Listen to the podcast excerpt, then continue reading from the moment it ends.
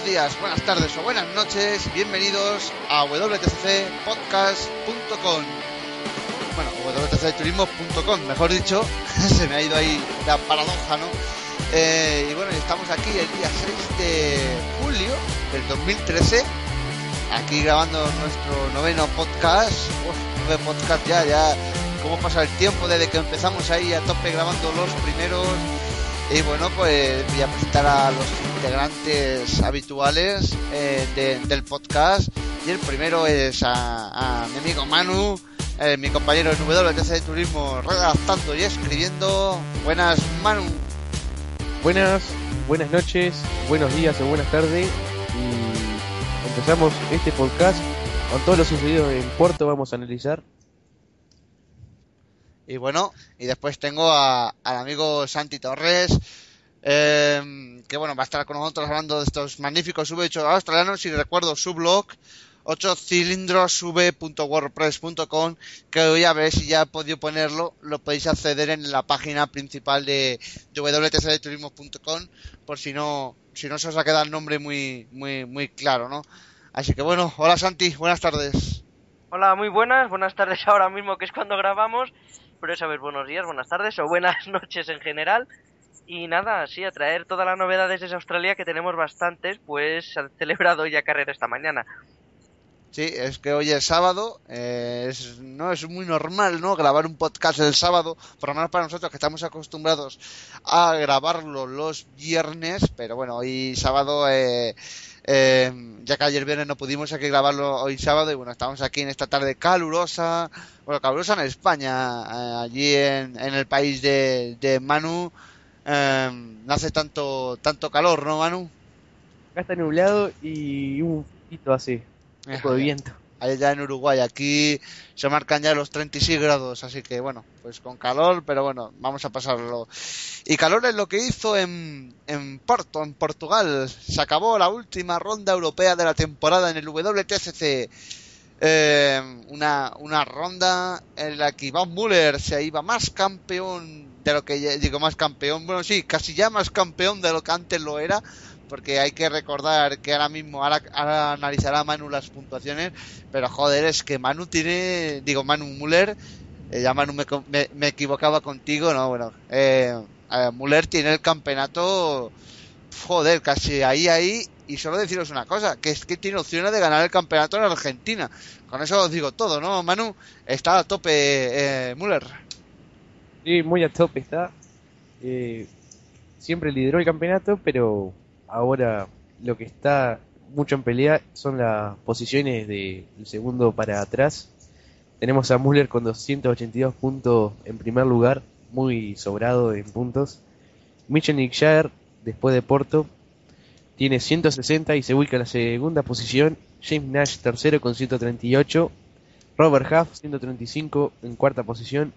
Quinto lugar para Gabriel Tarquina en 134 puntos. Sexto lugar para Tom Chilton, 111, el compañero de equipo de Ivan Muller. Tom Conan se ubica en la séptima posición con 98 puntos. Novar Michelis el con 92 puntos en la octava. Novar Michelis se ubica con su Honda en octava posición. Novena posición para Pepe Oriola, 91 puntos. Y décima posición para Alex Madowar con 73 puntos. Oriola está ratificando lo que quería él, los objetivos para para, para, para, para este año. Seguimos contigo, Rookie. Sí, bueno, pues ahí ha estado Manu dándonos la, clasificación y como decía, joder, es que tenemos tenemos lucha ahí arriba a tope que la comentaremos ahora ahora después. Y bueno, y ahora iba a comentarte también, eh, aquí sabíamos de que, de que Chevrolet, bueno, iba, bueno, esta temporada en general no iba a estar ahí arriba, pero bueno, siempre decíamos para Marrakech, eh, Hungría y todos estos GPs de que Müller eh, sabíamos que iba primero, pero siempre podía tener a Tarquini o algún otro piloto ahí detrás como Nash o, Chilton eh, que te han llegado hasta arriba. Pero, pero carrera a carrera, esos pilotos han tenido antibajos, antibajos, Manu, y bueno, y Müller ha sido sin lugar a duda, el piloto más regular. No sé cómo lo veas desde tu punto de vista, ¿no? Pero para mí, si tuviera que decir el piloto más regular ahora mismo, diría Müller y bueno, pues todavía hay que decirlo, casi el merecido que ahora mismo vaya al primero, ¿no, Manu? Yo, de que de la primera carrera hizo carreras con inteligencia, juntando puntos, no abandonado nunca. Y yo, a, si me, a, principio de año, eh, yo me, me, esperaba más de los, de los Honda Civic, ya que no estaba el equipo Cholo oficial, pero los coches son los mismos. Pero ha hecho un buen campeonato, sumó en todas las carreras, sin errores, y siempre ha estado entre los primeros, salvo el bajón que hubo en Austria. Pienso que se encamina para ser campeón esta temporada. Sí, tú fíjate, si analizamos, tenemos victoria en la primera carrera de Italia, victoria en la segunda, también ganó en la primera ronda en Hungría, ganó la primera ronda en la primera ronda en Rusia y ganó la primera en Portugal. Luego tenemos segundos puestos, terceros, pero que todo eso lo vamos juntando y como esto se quedan 282 puntos y bueno, pues eh, al, liderato absoluto del, del, campeonato. Vámonos ya Manu a hablar de, la, de las carreras en Porto y es que bueno, la primera carrera, ¿qué carrera teníamos? Eh, con Muller en la pole, Chilton segundo, Nick Jar tercero, cuarto Michelis, quinto Oriola y sexto Tarquini. Eh, y bueno, pues eh, a ver, espero que se me acaba de ir el, la, clasificación, ahora ya la tengo. Una carrera que ganaba Muller ah, con, con, una distancia muy cerca de, Chilton, pero manteniéndola muy bien. Así que ganaba los dos compañeros de equipo una carrera eh, eh, Manu con, con, incidentes, pero eh, bueno, que quitando a un safety car que hubo y, y, bueno, y los retirados que fueron René Múnich, Gabriel de Torquini, que ahora explicaremos, ahora hablaremos de Honda, que tenemos tiempo para hablar de Honda, Medi Benani y Norbert Michelis, que se retiró a principio de carrera, porque bueno, rozó uno de los muros y, bueno, acabó ya, ya retirado con con problemas en la suspensión del Civic. Y, bueno, la, primera carrera un poco a, destacar fue la fue también la, gran carrera que hizo Pepe Yola, acabando el cuarto.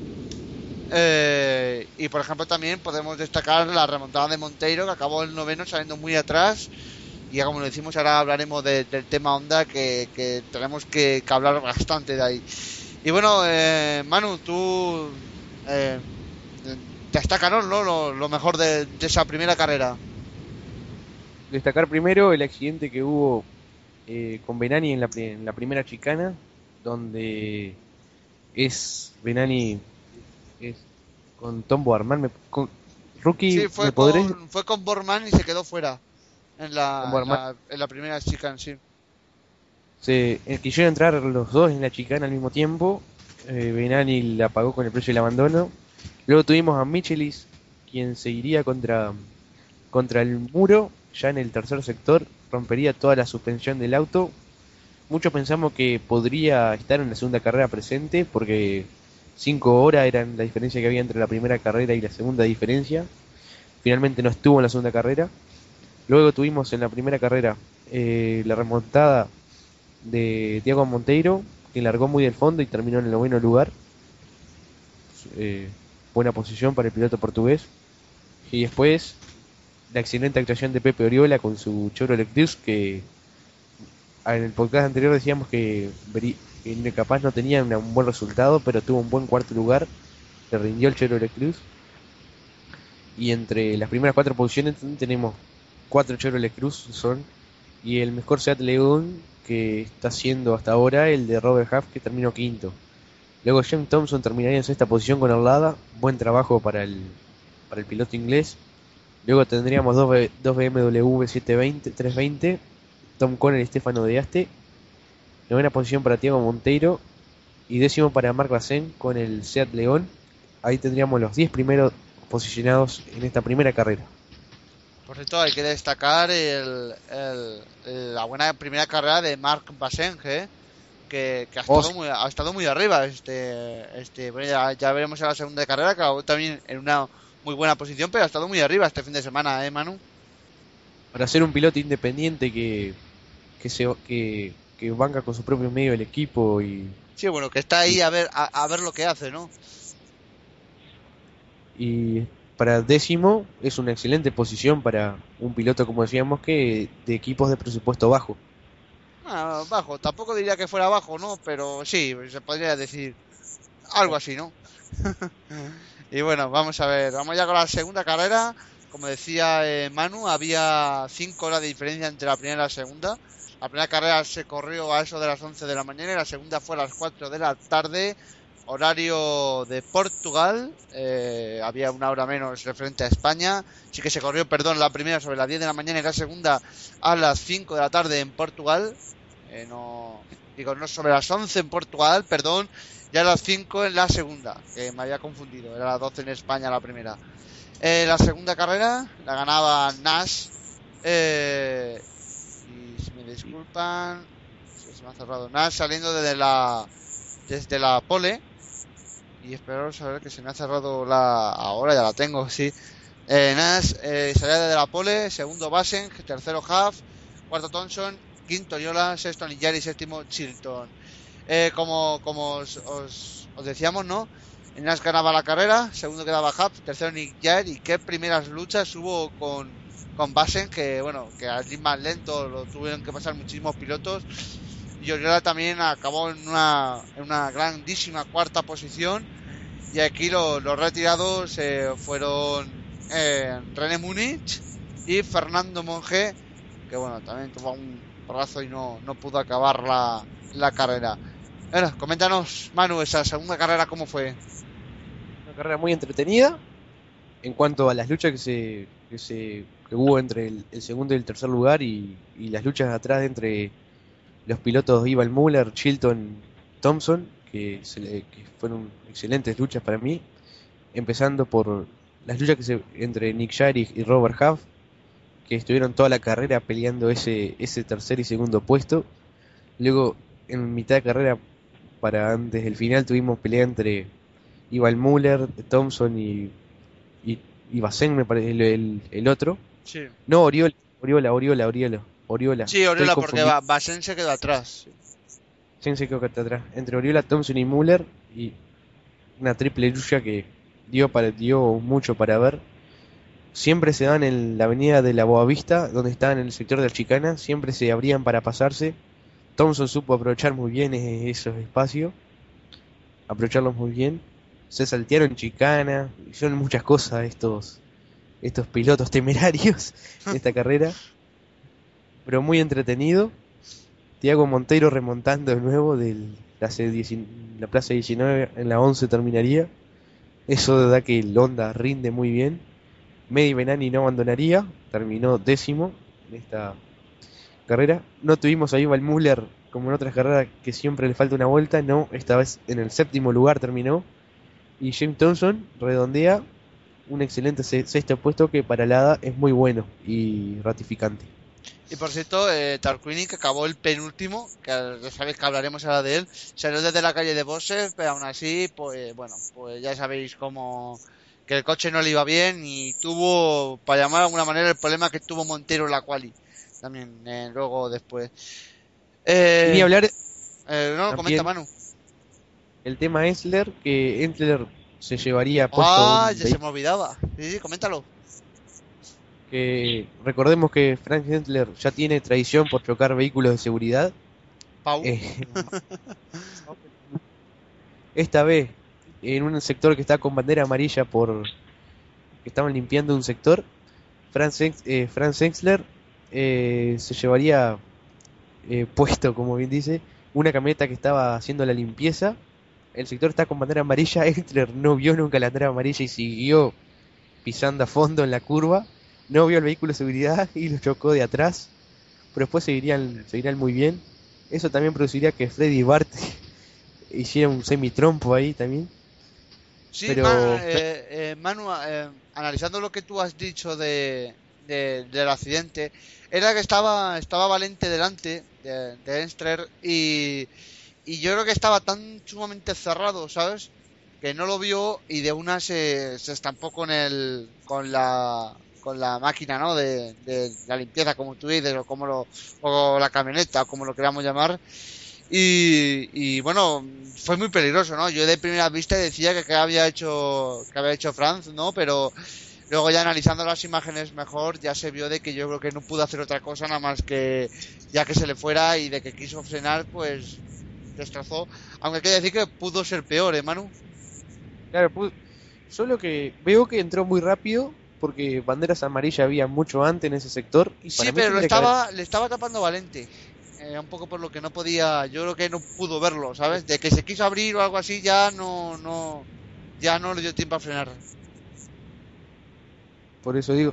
Y fue una maniobra peligrosa igual, pero por suerte no, no hubo nada. y mm, Ya hemos visto casos parecidos en, en otras carreras, de otras categorías también distintas, ¿no? Y esto entra de que nunca se hay una seguridad 100% clara, que siempre te puede pasar una de estas mm, cosillas, ¿no? Que, que, por ejemplo le pasó a, a Franz. Eh, y bueno, cerrando las carreras, vamos a hablar de las puntuaciones que quedan antes de hablar de Honda.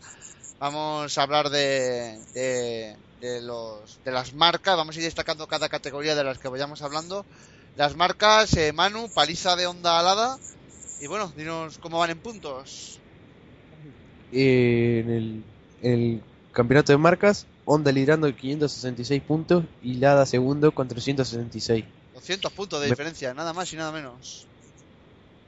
Me parece que este campeonato está ahí porque siempre tiene que estar ese campeonato porque ya es reglamento, pero no creo que ni a, ni a Honda mismo le debe estar preocupando cómo va ese campeonato.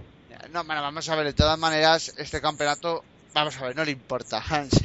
Eso lo discutiría y te lo discutiría cualquiera, yo creo, ¿no? A ver, hermano, no es porque criticarte ni mucho menos, ¿no? No, pero bueno, será discutible por el, por el básico hecho de que eh, a Honda sí que interesa ese campeonato le interesa lo primero superar la segunda marca oficial que hay y lo segundo ese campeonato eh, da un, un, un rendo una renta económica, ¿no? A, a también se la van a dar, faltaría menos. El año pasado este campeonato estaba Chevrolet como único distribuidor, luego también salía eh, SEAT y BMW, pues como la gente que da los coches cliente, por llamarlo de alguna manera, que estaban ahí porque no solo hubiera un coche, no, digo, por lo, porque no solo hubiera nada más que un, un, equipo marca. Eh, pero bueno, eh, estaban dos ahí un poco acompañándolos, aunque Chevrolet se los ventiló por más de mil puntos eh, que, que, sacó que sacó Chevrolet. Y bueno, pues era un poco lo que lo que quería comentar, ¿no? Vamos ya con un campeonato, Manu, que está muy interesante, que es el Yokohama Trophy. Y bueno, dale con los puntos. Está muy interesante. Tenemos a Mitchell Nixar en primera posición con 112. Y en segunda posición tenemos a James Nash que lo sigue atrás con 108. Y en tercera posición tenemos a Alex McDowell, que está un poco más lejos a 78 puntos. Pero este campeonato está muy interesante, 112 a 108, diferencia de nada de puntos, que pienso que esto se define, el Macau se define este campeonato porque muy peleado.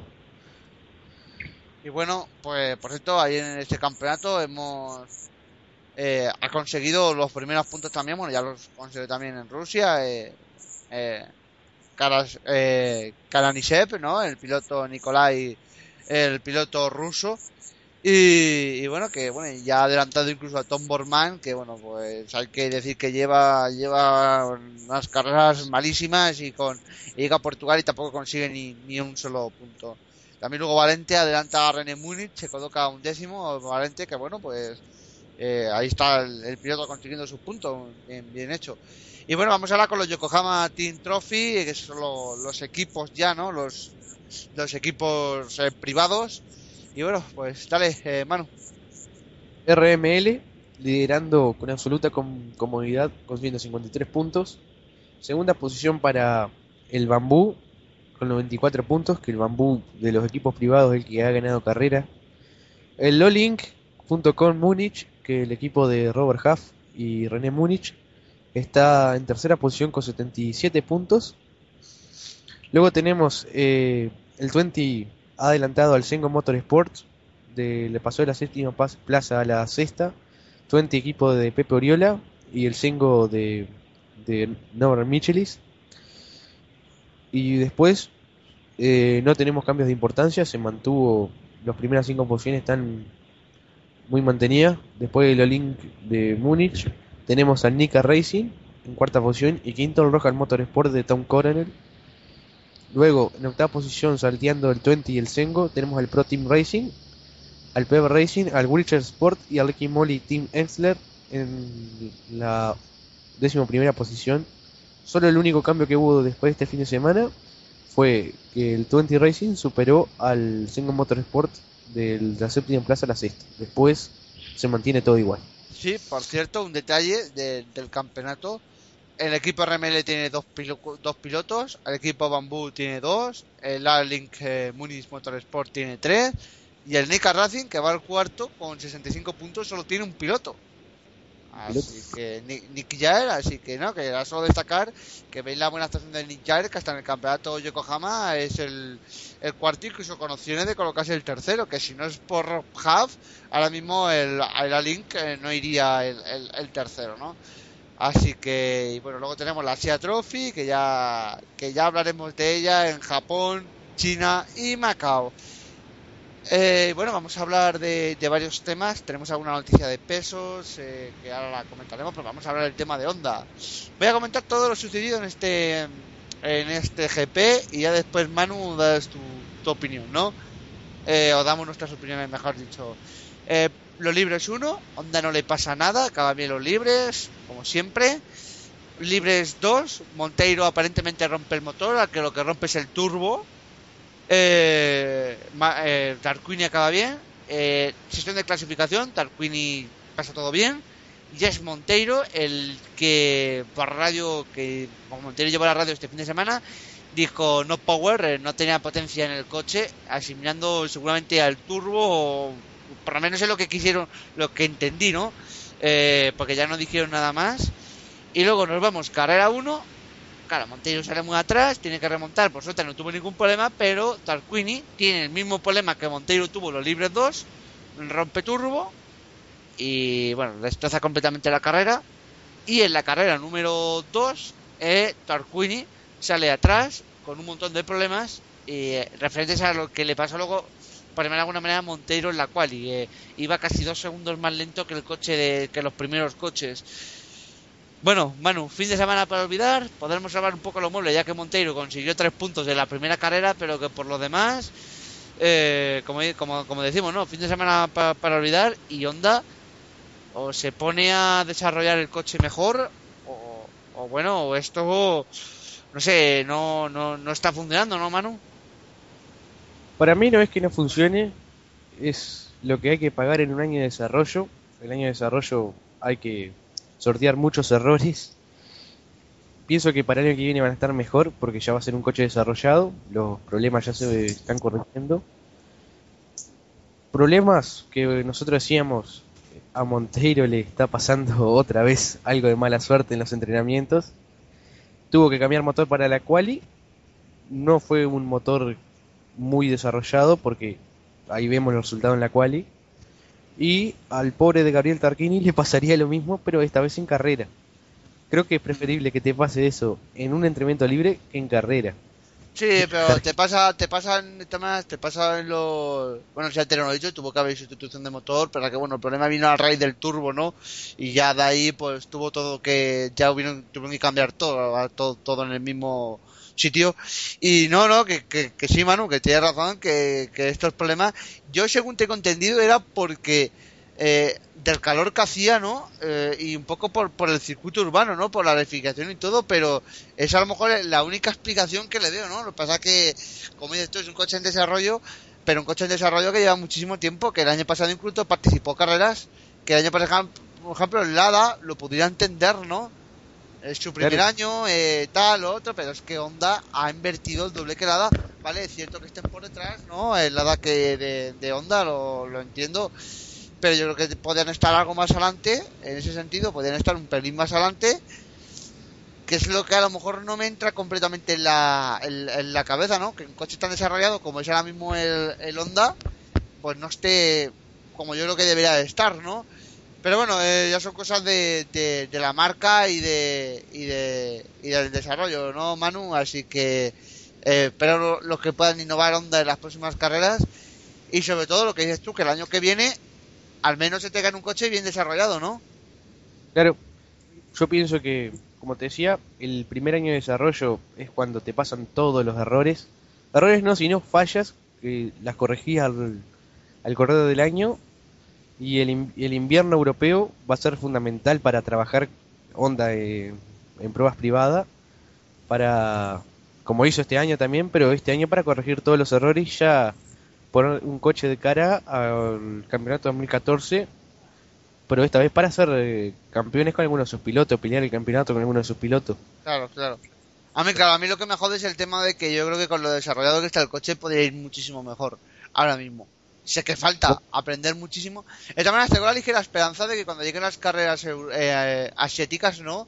Que llegue, llegue Suzuka, llegue China y Macao, donde Honda haya corrido, ¿no? E incluso Macao consigue un podium con Monteiro. Espero de que, de que ahí sean los lugares donde que ya Honda tiene un montón de referencias, tienen a tope, ¿no, Manu? Claro, la, la temporada asiática va a ser... Eh, Honda puede ir muy bien Monteiro anduvo muy bien en Macao el año pasado, con el tercer puesto. Después se nos viene una, se vienen ahora dos pistas que es eh, Termas Río Hondo y, Sonoma, que son en curvas muy similares al Eslovaquia Ring, donde pienso que Honda puede hacer unos buenos frutos ahí, unos buenos resultados. Y, y después basta esperar al año que viene, después de la temporada asiática que termine el campeonato, cómo evoluciona el equipo más de lo que lo está haciendo ahora. Oye, como dices Manu, no te olvides, claro, de, de Sonoma has comentado, ¿no? Sonoma es cierto que tiene un montón de curvas, pero también tiene rectas. Y eso seguramente Santi Torres, que sigue por ahí carreras de, por esos circuitos, lo sabe muy bien. Es un circuito que tiene, que tiene, que tiene bastante también recta. Y, y, bueno, que yo creo que, bueno, van a ir un poco de ritmo, de ritmo intermedio. Pero por ejemplo, circuitos como Suzuka, que se corre en el este, sí creo que es un circuito que a Honda le puede, le puede calar bastante, bastante bien. Eh, bueno, Manu, si tienes algo más que añadir sobre el tema de Honda, es tu momento. No, no, no. Nada por ahora. Pasemos con los V8 Supercars. Sí, vamos a pasar ya con los V8 antes de comentar los pesos que llevarán los coches en Argentina, ¿no? Que serán, los Chevrolet seguirán con 40 kilos, los BMW, eh, los Sea León y el Honda Civic se quedarán con el peso inicial y los Lada pues seguirán con esos menos 20 kilos. Y ahora sí que sí, vamos a dar ya por cerrado este WTCC, que recuerden la ronda en, en Argentina queda aún ya para el 3 y 4 de agosto, cuando también habrá, habrá BTCC, quedan aún 27 días, 12 horas y 54 minutos. Queda mucho tiempo, pero para los V8 no queda tanto, así que este fin de semana mismo. Así que vamos, Santi, dale a tope. Pues sí, estamos otra vez desde Australia. Estamos esta vez en, en Queensland, en este, en este, caso en el circuito urbano de Townsville. Y bueno, dices que no queda mucho para los V8 Supercars. Pues definitivamente quedan 12 horas y 30 minutos para que arranque otra vez una carrera en, en el circuito urbano que has dicho que es Townsville. Esta mañana hemos tenido la primera de 200 kilómetros y hemos tenido doblete sorpresa de, de Ford Performance Racing. Hacía más de un año que no conseguían un doblete así, de un 1-2. Si no recuerdo mal, la última vez fue en Barbagallo 2012, o sea que hace un año y un mes, o un año y dos meses más o menos. Y ha sorprendido a todos principalmente porque el, el que era favorito a ganar a pasada la mitad de carrera, que era Creek Lounge, ha tenido problemas con los neumáticos, ha tenido problemas con el con unos escapes del, del, de su Holden Commodore VF y ha sido retrasado hasta la cuarta posición que, que bueno, poco a poco le iban adelantando, le adelantado al final tanto Will Davison como Mark Winterbottom. Más allá de eso, otra pena de, del día sería Shane Van Gisbergen, que el, coche número 97 eh, pintaba con un ritmo superior, eh, ha ido segundo durante gran parte de la carrera y una vez hecha las la parada reglamentaria en boxes, eh, salía con mucho más ritmo que Craig Lowndes, iba a una media de dos segundos más rápido, y estuvo a punto de cogerlo, lo malo, que en esa parada reglamentaria hicieron una infracción la gente de Tecno Autosports, que, son su, que, es su equipo, y es que el coche normalmente se, se suspende sobre, sobre unos gatos hidráulicos, igual que en el, que en el DTM, por ejemplo. Eh, la reglamentación dice que tienes que cambiar los neumáticos y ponerle gasolina mientras el coche está elevado. El problema es que tanto Jonathan Webb como Shane Kisbergen, eh, los pilotos del equipo Tecno, han hecho el mismo error que es que han quitado la manguera del gato hidráulico, ha caído el coche y aún estaba la manguera del combustible conectada. De forma que se han ganado un drive-thru ambos bastante más que merecido porque esto es una, es una tontería que, les ha impedido de hecho de ganar la prueba. Después, claro, Van Gisbergen ha hecho el drive-thru, ha caído hasta la, hasta, una, hasta la novena posición, ha ido remontando poco a poco, todo hay que decirlo, pero los neumáticos no lo han aguantado y tampoco tenía gasolina suficiente. Así que ha tenido que volver a pasar por el por el pit lane dejándole dejándole en una en ahora digo exactamente la posición para no equivocarme, al final acabó en una decimoséptima posición que, le ha sabido realmente a poco al, al neozelandés que como digo ha demostrado mucho ritmo este fin de semana, ojo con el mañana, si, se le solucionan todas las cosas porque hoy ha hecho la pole y es previsible que mañana lo vuelva a hacer, a no ser que el resto haya encontrado un setup maravilloso. Más allá de eso, comentar también la buena actuación, como digo, de Davison y Winterbottom, que han hecho doblete. Eh, ha mantenido el ritmo constante durante toda la carrera y se han aprovechado al final del, del problema de, de Craig tanto con gomas como con como con los escapes, que los tenía, que los tenía algo tocados el, de Holden. En cuanto al líder del campeonato, salía muy atrás, salía decimosexto, ha hecho una buena remontada, ha acabado séptimo al final, de forma que Craig Lowndes no le quita tantos puntos como le podría quitar. De forma que ahora se, queda con 132 puntos, si no recuerdo mal, de ventaja. Jamie Wickham sobre, sobre Craig Lowndes, a falta de, de la segunda prueba la segunda carrera de este fin de semana en Townsville, que como digo será mañana a partir de las siete y media de la mañana y que si a alguien le interesa estaremos escuchando estaremos en directo en cadenamotor.com para para dar esta esta prueba. Eh, más allá de eso comentar el tema de los Nissan y de y de los Mercedes que bueno han demostrado una jornada así así. El mejor de ellos ha sido Kelly que acabó decimos segundo con un Nissan mientras que el mejor eh, Mercedes ha sido décimo noveno que ha sido Mara Engel, que ha acabado, pues eso, ha sido el único también Mercedes que ha quedado que ha quedado vivo, porque tanto Lee Holsworth como Tim Slade han tenido que abandonar por, por sendos problemas mecánicos. Eh, recordar que al ser circuito urbano es posible que haya safety cars, como sí que lo ha habido en las Darlop Series, que es la segunda división, donde Casey Stoner no ha podido, bueno, no ha podido acabar en una posición alta debido a un incidente que ha tenido y que se ha ido recto. Eh, al final ha acabado en última posición, pero rodando dentro de pista y se rumorea que, que Sistoner pueda pueda eso, pueda incluso tener un año sabático el año que viene, porque no se encuentra muy cómodo en, esta categoría, no, no le salen las cosas como él espera, pero bueno, el motorsport es así, en este sentido puede ser un poquito un poquito caprichoso el, bicampeón mundial de MotoGP que ahora está en los Super Supercars con, con de hecho el campeón el, coche campeón en 2012 de, de Jimmy lo que ha cambiado la decoración y tal. Más allá de eso, cuanto noticias se han confirmado ya eh, las últimas las últimas eh, apuestas, bueno, se han confirmado las últimas previsiones de, para la resistencia y tenemos que decir que Blake Molen y Mark Lip, a ti seguramente te suena en rookie, eh, estarán en, en Sandown, Bathurst y Gold Coast acompañando a, a Shane Van Gisbergen y a Jonathan Webb respectivamente. O sea, pareja va a ser Shane Van Gisbergen, Jerome Blake Molen y y el y tanto el bueno para Jonathan Webb será Marley. Aparte de eso también se ha, confirmado la, la, participación de Craig Bird uno de los de uno de los de los pilotos de VH Supercars por decir más míticos o que tienen más historia aquí y, y harán equipo con, con Lee, Holsworth, Lee Holsworth para las tres carreras de resistencia que se celebrarán a partir de septiembre que será la Sandon 500 la Bathurst 1000 que es la, la joya de la corona y la, y la Gold Coast 600, que está aún pendiente de un hilo de, su futuro más allá de este año.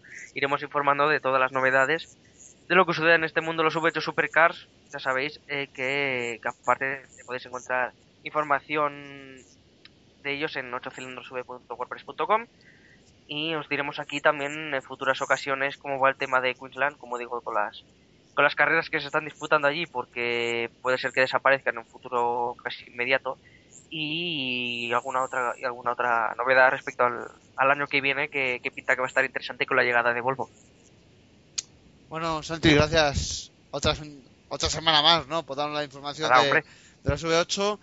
Y bueno, pues aquí casi se acaba el podcast. Aún no se ha, no se ha acabado completamente, ¿no? Porque bueno, vamos a comentarles eh, eh, noticias ¿no? de WTC de Turismos que sí me gustaría comentar. Lo primero, darle las gracias a todos por escucharnos, eh, por, por leernos y, bueno, gracias a, vosotros pues pues podemos hacer lo que hacemos, ¿no? Lo que nos gusta y, y, bueno, y informarlo pues a nosotros nos gusta mucho y también nos agradecemos de que, de que nos lean y nos escuchen en el, en el podcast. Eh, y, noticias, ¿no? Que lo que quería comentar eh, es que, bueno, ya comentábamos hace unos podcasts, superamos las 10.000 visitas en muy poquito tiempo. tengo que decir de que en ese tiempo ya tenemos las 23.000 visitas. Pues, gracias a todos. Eh, pues los que entran en nuestras crónicas y, bueno y están atentos de WTC de Turismo para para ver el para, para seguir la noticia de sus categorías de motor favoritas eh, que damos Stock Car, ETCC, WTCC y BTCC y bueno y con el tiempo iremos eh, dando más no porque gracias a, páginas por ejemplo como la de Santi 8 cilindros sube.wordpress.com que y, y, todo no pues hacemos un buen grupo en el que informamos de, los turismos que es lo que nos lo que más nos, nos gusta no y bueno pues ya os digo también más noticias, es que para eh, Termal de Riondo, ya para Argentina, justamente el día, el mismo día de las carreras, estrenaremos la nueva interfaz de la página, o por llamar de alguna manera, estrenaremos para quien lo entienda mejor, ¿no? la nueva página web eh, que espero que, os guste a todos, que la estamos preparando aquí dedicadamente para que a todos os guste y os apañéis mejor para buscar las cosas y de modo visual sea mucho más bonita que la que ya tenemos, que de por sí es muy bonita, pero que tengamos una ya mucho más bonita aún y más profesional. Cambiaremos seguramente el logo y bastantes cosas más. Eh, y y bueno, luego también el podcast, deciros que bueno, tengo un montón de planteamientos, hay un montón de planteamientos ahora mismo para moverlo, distribuirlo a la hora de más, de más dispositivos. Y recordad también que si los metís ahí vos, si nos buscáis, pues también lo podéis escuchar en vuestro móvil, ¿no? Si alguna vez no queréis escucharlo en el PC queréis escucharlo, yo sé, cuando vais a hacer bicicleta, andar, lo vais a dormir, como queráis, ¿no? Eso es infinidad de cosas. Es, es poco lo que os quería comentar por si no, por si no lo, no lo supierais, ¿no? Eh, y bueno, pues con esto ya es hora de, ir despidiendo. Para esto también tenemos preparada una sorpresa eh, en los próximos podcasts. Ya la, ya la hablaremos porque este mes de julio, con lo poquito que hay, pues tenemos que preparar contenido extra y ya, ya lo iremos viendo semana a semana. Bueno, voy despidiendo a los integrantes. Santi Torres, me despido de ti. Eh, nos vemos la semana que viene. Eh, sí, traemos todas las noticias desde Townsville, que queda mucho aún por correr, quedan dos carreras de Dunlop V8 y quedan dos queda una carrera de la grande, así que os recomiendo abiertamente que la, que la podáis seguir. En nada tendréis la crónica de la carrera de esta mañana. Y Manu, nos vamos viendo. Esta vez estamos ahí más parados, ¿no? Tú y yo, porque no hay tanto de lo que seguimos, ¿no? Pero bueno, como dice Santi, tenemos los V8 y que, bueno, que, a ver si este fin de semana cae tan poquito, a mí me da tiempo y, os puedo seguir algo. Eh, Manu, adiós. Adiós a toda la gente. Eh, buen programa, me divertí hoy como siempre. Y tenemos V8 para seguir esta noche y vamos a darle con todo esta noche. Y, NASCAR. no te olvides de la NASCAR que tiene una colleja, Manu. Yo digo que hay turismo para todos, ¿no? Y aunque la NASCAR no llega a ser un turismo, es muy divertida y yo... Es más turismo que el DTM. Eh, eh, sí, ahí quiero llegar, ¿no? Ahí sí... Eh, a lo mejor algunos preguntarán alguna vez que por qué no hablamos de DTM, ¿no? Yo creo que Santi ya ha dicho más o menos la respuesta. Así que eh, nos ofende a quien le guste, ¿no? Pero nosotros es nuestra punta de, nuestro punto de vista, como todo. Eh, bueno, pues aquí hemos llegado al, al, final y voy a dejar una canción. Espero eh, que mis traducciones en inglés no suelen ser muy buenas, pero bueno, espero que, la diga bien y creo que Santi, eh, eh, bueno, le va, va a gustar mucho la canción. Es de los César, César Z Top y la canción, quien no, quien no conoce este Sharp 3 Set, eh, ya sabes cuál es, ¿no, Santi?